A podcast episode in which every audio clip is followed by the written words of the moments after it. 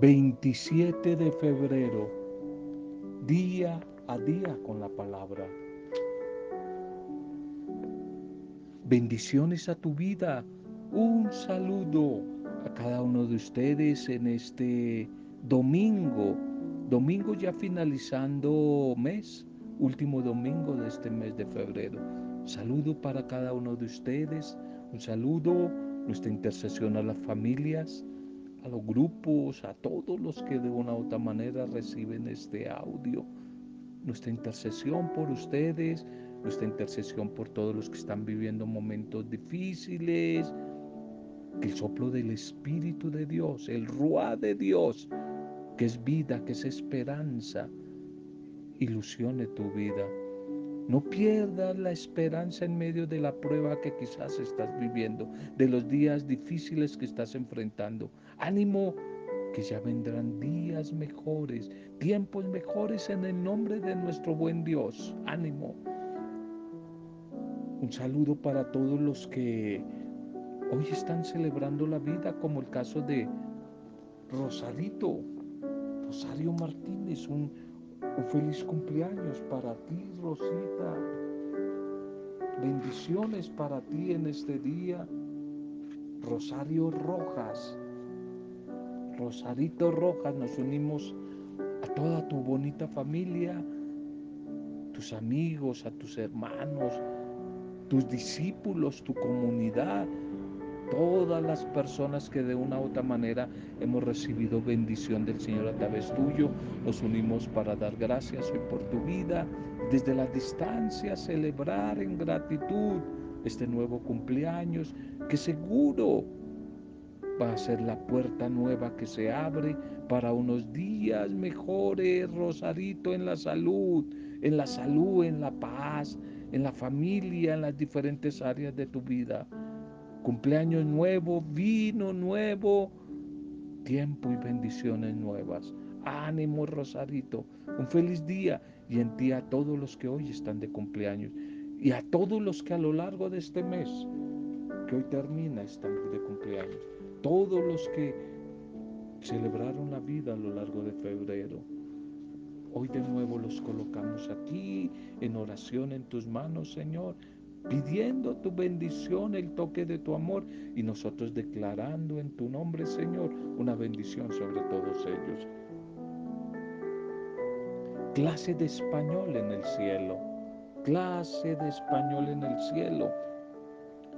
Un profesor universitario de español muy afamado, muy conocido, soñó que se encontraba con Dios y decidió preguntarle el motivo por el cual nunca había sido feliz en su vida.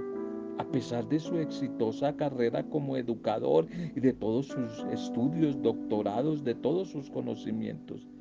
Y Dios le dijo a este profesor, sé que eres un maravilloso, un gran profesor de una gran trayectoria en el idioma. Pero tengo una pregunta para ti, le dijo Dios. Dime cuáles son las tres primeras personas de la gramática que aplicas en tu vida. Las tres personas de la gramática, primeras personas de la gramática que tú a diario aplicas en tu vida. Y el profesor se sorprendió un poco de aquella pregunta tan fácil para un erudito como él y le respondió, pues claro, es fácil, es muy fácil para una persona con mis conocimientos del idioma, pues esas tres primeras personas de la gramática son yo, tú y él, yo, tú y él. Dios lo miró con una sonrisa y con bondad, con ternura y le dijo, ¿ves? Ahí está el problema. Ese es el problema. ¿Por qué no se es feliz? Aún con tus conocimientos, tú lo has dicho al revés. Y esa es la causa de tu infelicidad. Siempre primero debes decir Él, Él, refiriéndose a mí, para que el tú, es decir, el prójimo esté enseguida. Y finalmente, cuando me hayas buscado y hayas ayudado a los demás, entonces descubrirás la riqueza del yo, del yo, y serás feliz. Serás feliz. La clave es cambiar los pronombres. Ya no yo, tú, él, sino en Dios son él, tú y yo. Él, Dios, tú, los demás, el prójimo y yo. No vuelvas a equivocarte. Si deseas la verdadera felicidad, debes dar ese paso. Debes cambiar el paso de pasar a Él, tú, tú y yo. Bien, vamos hoy para el domingo octavo del tiempo ordinario, terminando pasado mañana esta primera parte del, del tiempo ordinario para entrar el miércoles próximo al miércoles de ceniza, que nos va a llevar casi dos meses largos a un tiempo muy fuerte, que lo vamos a llamar la Pascua, y recobraremos la segunda parte del tiempo ordinario después de Pentecostés, hasta el último domingo de noviembre que iniciamos el Adviento. Iniciamos el Adviento. Entonces, este próximo 2 de marzo, el miércoles, iniciaremos a través del signo de la ceniza el tiempo de la cuaresma para revisar nuestra vida un poco y ojalá que podamos asumir con más responsabilidad nuestro, nuestro proceso, nuestro proceso de cambio, de metanoia, es decir, de conversión. Para este domingo la liturgia nos quiere como animar y preparar para iniciar el próximo martes, miércoles, perdón, eh, ese objetivo, ese objetivo de revisión de vida, de tal manera que quizás como lo va a expresar la primera lectura de hoy, que es del libro del eclesiástico, podemos ser reconocidos o vamos a ser reconocidos por nuestros frutos. Es decir, por las cualidades y expresiones fecundas que ofrezcamos con nuestro testimonio y con nuestras palabras a los demás. De la misma manera, San Pablo en la segunda lectura de hoy a la carta a los Corintios, ya terminándola, nos estuvo acompañando un, un tiempito largo. San Pablo nos anima a ser mujeres y hombres perseverantes en la fe, recordándonos que el pecado y que la muerte eterna ya han sido derrotados por Jesús el Señor allí en la cruz. Jesús que hace nuevas todas las cosas. Y por eso el Evangelio de hoy, la comunidad de Lucas, nos recuerda que debemos estar siempre vigilantes para no seguir a quienes puedan estar más equivocados que nosotros y tratar de evitar seguir juzgando, juzgando a los demás, siendo conscientes de nuestra conducta y de nuestra fragilidad. De esta manera podremos intentar cultivar la bondad que atesoramos en el corazón para que salga la maldad de nuestra vida y se haga como más fuerte, más robusta la presencia de Dios en cada uno de nosotros. Que a través de nuestro testimonio de vida podamos inspirar a otros para que ellos también se dejen transformar como nosotros lo estamos haciendo por la vida maravillosa de Jesús y su proyecto de vida. Que ojalá el Espíritu del Señor nos empuje, provoque en nosotros ánimo para seguirnos esforzando durante toda esta semana y el tiempo nuevo de la cuaresma que vamos a iniciar, a vigilar con nuestras palabras, nuestros actos, todo lo que hacemos y que ojalá podamos ser personas más constructivas y propositivas, pues de lo que habla la boca es lo que hay en el corazón, de lo que habla la boca es lo que abunda, abunda en el corazón. La primera lectura para hoy del libro del eclesiástico 27, 4, 7. No elogies a nadie antes de oírlo. No elogies a nadie antes de oírlo primero. Cuando se agita la criba, quedan los desechos. Y así cuando la persona habla, se descubren sus defectos. El horno prueba las vasijas del alfarero y la persona es probada en su conversación. El fruto revela el cultivo del árbol. Así la palabra revela el corazón de la persona. No elogies a nadie antes de oírlo primero, porque ahí es donde se prueba a una persona. Amén. Amén. Esta clase de libros de la sabiduría, los libros sapienciales del Antiguo Testamento, recogen en sus escritos una gran sabiduría y sabiduría no académica, sino una sabiduría popular del pueblo, una sabiduría arraigada en el Israel, en los ancianos, en los campesinos, durante muchos siglos. Y con los años, esta sabiduría va madurando poco a poco y va preparando, va preparando la sabiduría del nuevo tiempo, la del Nuevo Testamento con el enviado de Dios a la humanidad, es decir, con Cristo Jesús.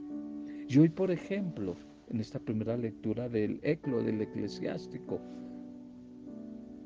nos da unos sabios consejos, consejos que provienen del libro del eclesiástico, sencillos consejos para la vida humana, pero al mismo tiempo, siendo sencillos, profundos. Dice aquí el, el sabio, no alabes a nadie antes de escucharlo.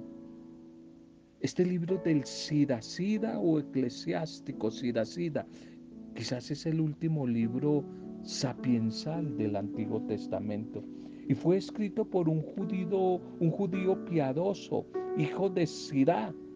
De ahí el nombre en hebreo, libro de Ben o Siracides, Siracides. No, el, el, nombre del personaje era Ben. Y el breve pasaje de hoy, con un lenguaje mezclado entre poético y popular, lleno de comparaciones, de símiles, nos da como una consigna de sabiduría humana. Y tal vez antes de emocionarnos, de entusiasmarnos por alguien, hay que primero discernir los valores de esa persona. Antes, antes de, de subir tanto a esa persona, hay que escucharle y escuchándole hay que discernir. Como se discierne el grano en la criba, va a decir, o en la arcilla o en el fuego. La prueba del hombre está en su racionamiento, en la sabiduría. Como al árbol se le juzga por sus frutos, de la misma manera a la persona, al ser humano, se le juzga por su manera de pensar. Por tanto, nunca dice, alabe alaben a nadie antes de que hable, primero escúchenlo, porque esa es la prueba del hombre. Y el salmo, el salmista, también alaba a los justos comparándolos con palmeras, con cedros plantados en la casa del Señor, que seguirán dando frutos en su vejez, frondosos y lozanos como jóvenes. Ese salmo de hoy que es hermoso, el Salmo 92, 91, que invita a la gratitud, a alabar al Señor, alabar al Señor, que el que es fiel a Él, ese justo crecerá como una palmera y se alzará como un cedro del Líbano y plantado, y aún para las personas adultas mayores, aún en la vejez, por su sabiduría, qué lindo esto, seguirá dando fruto. y aún en la vejez dando fruto, estará losado y frondoso para proclamar que el Señor es justo, que el Señor es justo. Aún en su vejez, frondosos y lozanos como si fueran jóvenes. Hermoso este salmo de hoy. La segunda lectura para hoy de la primera carta de San Pablo a los Corintios, capítulo 15, 54-58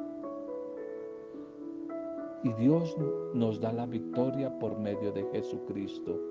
Hermanos, cuando esto corruptible se vista de incorrupción y esto mortal se vista de inmoralidad, de inmortalidad, entonces se cumplirá la palabra que está escrita. La muerte ha sido absorbida en la victoria. Y se preguntará, ¿dónde está, oh muerte, tu victoria? ¿Dónde está muerte, tu aguijón? El aguijón de la muerte es el pecado y la fuerza del pecado la ley. Gracias a Dios que nos da la victoria por medio de nuestro Señor Jesucristo. De modo, hermanos míos, manténganse ustedes firmes e inconmovibles. Entréguense siempre sin reservas a la hora del Señor, convencidos de que su esfuerzo no será en vano. Amén. Amén. El Señor nos da la victoria en Jesucristo. Hoy terminamos de leer esa selección de textos de la comunidad de los Corintios, de la primera de Corintios. Y en el capítulo 15 que lo hablamos sobre el tema de la resurrección de los muertos. Quizás esta carta a los Corintios la podamos resumir como en algunos capítulos. Primera de Corintios, el capítulo 11, que habla sobre la cena, la Eucaristía del Señor y los abusos que se dan en esa cena. Es muy interesante. Primera de Corintios capítulo 11. El capítulo 12 y el 13 son sobre los dones carismáticos, la diversidad de dones y especialmente el 13 se, centra sobre el tema más importante, el amor, el amor como el don de los dones, el gran carisma de Dios. Y el capítulo 15 es sobre el tema de la resurrección, que si no hay resurrección, entonces definitivamente estamos perdidos. Que si Cristo no resucitó, van en nuestra fe, y nosotros tampoco vamos a resucitar. Y ese es el contexto del tema de hoy. Para San Pablo, la resurrección de nuestros cuerpos mortales es una convicción segura y está basada en la certeza de la resurrección de Cristo. Si Él resucitó, también nosotros resucitaremos. Entonces, nuestro ser corruptible y mortal se reviste de incorruptibilidad e inmortalidad. Y va a afirmar San Pablo, al final se verá el sentido de la vida y muerte de Cristo y también de toda la humanidad. Y entonces se cumplirán las palabras de la escritura. La muerte ha sido aniquilada por la victoria. Y se va a hacer una gran pregunta. ¿Dónde está, oh muerte, tu victoria? ¿Dónde está, oh muerte, tu victoria? ¿Dónde está, oh aguijón? ¿Dónde está muerte y aguijón? ¿Tu victoria? El Evangelio para hoy. Lucas 6, 39, 45. De lo que hay en el corazón habla la boca. Y en aquel tiempo dijo Jesús a sus discípulos una parábola. ¿Acaso puede un ciego guiar a otro ciego? ¿No caerán los dos en el hoyo? No está el discípulo más que su maestro. Si bien cuando termine su aprendizaje llegará a ser quizás como su maestro, pero nunca, nunca más que él. ¿Y por qué te fijas en la mota que tiene tu hermano en el ojo y no reparas en la viga que llevas en el tuyo? ¿Y cómo puedes decirle a tu hermano, hermano, déjame que te saque la mota de tu ojo sin fijarte primero en la viga que llevas en el tuyo?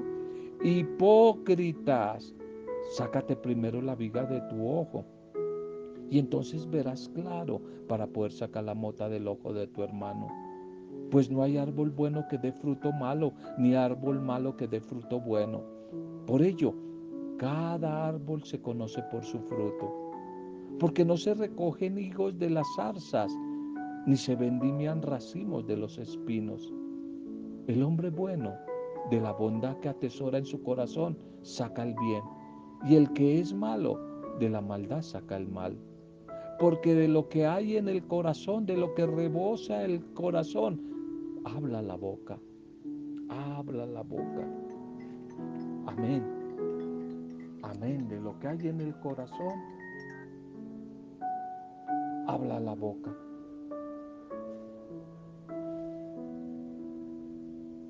El árbol y sus frutos, las personas y su razonamiento,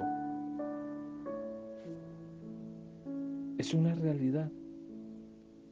Son varias quizás las enseñanzas que hoy el Evangelio como que nos quiere, nos quiere proponer el Evangelio de Lucas, que quizá resume en el llamado sermón, sermón de la llanura, algunas de ellas, ya preparadas en la página sapiencial de la primera lectura y también llenas de comparaciones populares. Una de esas enseñanzas de hoy en resumen ¿Puede acaso un ciego guiar a otro ciego? ¿No caerán los dos en un hoyo? Otra enseñanza, dos. El discípulo no puede ser superior a su maestro. Una tercera enseñanza. No hay árbol bueno que produzca frutos malos, ni árbol malo que produzca frutos buenos. Cada árbol se conoce por sus frutos. Porque ves la paja en el ojo de tu hermano y no ves la viga que llevas en el tuyo. Hoy el Señor nos quiere como interpelar en nuestro camino y en nuestro seguimiento de Cristo. Con estos ejemplos sencillos de la naturaleza, de, la vida, de lo cotidiano, de, de la realidad de la época de Él, el campo. Él nos quiere hacer hoy una invitación a que sigamos siendo constructores del reino de Dios Ser amigos de Jesús, es decir, discípulos, sin conocerlo, sin amarlo y sin seguirlo, no nos lleva a ningún lado. Y por eso nos invita primero a conocerlo, amarlo y una vez seguirlo para podernos comprometer con Él y con su propuesta, su propuesta de vida. Por eso el Señor nos invita a considerar que un ciego no puede guiar a otro ciego, ni un árbol sano puede dar frutos dañados, sino que depende de cada uno la decisión de los resultados que van a dar y qué cosas hay que entregarles el corazón. Por eso es de vital importancia estar revisando de una manera constante cada uno de nuestros pensamientos, de nuestros sentimientos, de nuestras pasiones, de nuestros deseos de nuestras palabras, las palabras que dirigimos especialmente hacia los demás. Las palabras que utilizamos para expresar todo cuanto tenemos en el interior. Pues da una sentencia clara al Señor. De lo que habla la boca es lo que rebosa el corazón. El Señor nos quiere atraer hoy con lazos de amor, de misericordia hacia su Hijo Jesús, a que experimentando esa bondad, irradiemos de amor a los demás como Él lo hace con nosotros. Que seamos un reflejo para los demás de su amor misericordioso. Él hoy nos quiere a la luz del Evangelio preguntar, ¿cómo va nuestro camino de conversión? ¿Qué cosas sobran? o actúan como desechos, como desechos en nuestro caminar. ¿Qué cosas están sobrando en nuestra vida? Y nos hace el énfasis de que el árbol se conoce por sus frutos la persona por su racionamiento. Se conoce el árbol por sus frutos. no por las apariencias, no importan las apariencias, sino lo importante es lo que hay dentro en el corazón. Si queremos, por ejemplo, corregir un defecto en nosotros mismos, primero hemos de dar con la raíz del mismo problema, la raíz de nuestras enemistades u odios, la raíz de nuestro egoísmo, lo bueno que sale del corazón, pero también lo malo. Si al final de cada día, de cada jornada, hiciéramos un poco de examen de conciencia, recordando las varias intervenciones que hemos tenido en el día, quizás podríamos ejercitar este discernimiento sobre nosotros mismos, mirándonos a través de la oración, como en un espejo allí con Jesús. Y preguntarnos, ¿han sido sensatas, sabias y acogedoras las palabras y las actitudes de este día con las demás personas. Estamos trabajando por cultivar sentimientos internos de bondad, de misericordia, de humildad, de paz con los demás. Y entonces nuestras palabras también serán palabras de bendición y palabras edificantes. Lo que tenemos que revisar y chequear continuamente es nuestro corazón, que es la raíz de todas nuestras actuaciones, todas nuestras actuaciones hacia afuera. Pienso y les propongo un pequeño ejercicio de un texto que he meditado algunas veces, un texto de introducción a un libro de psicología que se llama Por favor entiéndeme por favor entiéndeme, y que puede ayudarnos quizás en ese ejercicio de cuestionar, interiorizar lo que hay por dentro de nosotros. Si no me gusta lo que a ti te gusta, por favor trata de no decirme que estoy equivocado en mis gustos. Si creo otra cosa distinta a la que tú crees, por lo menos detente un momento antes de corregir mi punto de vista si mi emoción es, mejor, es menor que la tuya o mayor, dadas las mismas circunstancias, trata de no pedirme que sienta más fuerte o más débil. O incluso si actúo o dejo de actuar de la manera que tú consideras mejor, déjame ser como yo soy. No te estoy pidiendo por lo menos hasta el momento que me entiendas. Esto vendrá solamente cuando dejes de pretender hacer de mí una copia tuya. Yo puedo ser tu hijo, tu madre, tu hija, tu esposo, tu esposa, tu amigo, tu pariente o tu colega. Puedo ser tu compañero o compañera de comunidad. Si estás dispuesto a permitir mis propios gustos o emociones o creencias o acciones, entonces te abrirás de tal manera ante mí que tal vez un día mi forma de ser no te parecerá tan equivocada ni mala. Incluso puede llegar a parecer correcta, por lo menos para mí. Ponerte en mi situación es el primer paso para que llegues a entenderme algún día. No quiero que asumas mi forma de ser como la correcta para ti, pero sí quiero que no te dé rabia ni te pongas bravo conmigo porque soy como soy. Al llegar a entenderme, tal vez termines apreciando mis diferencias con respecto a ti.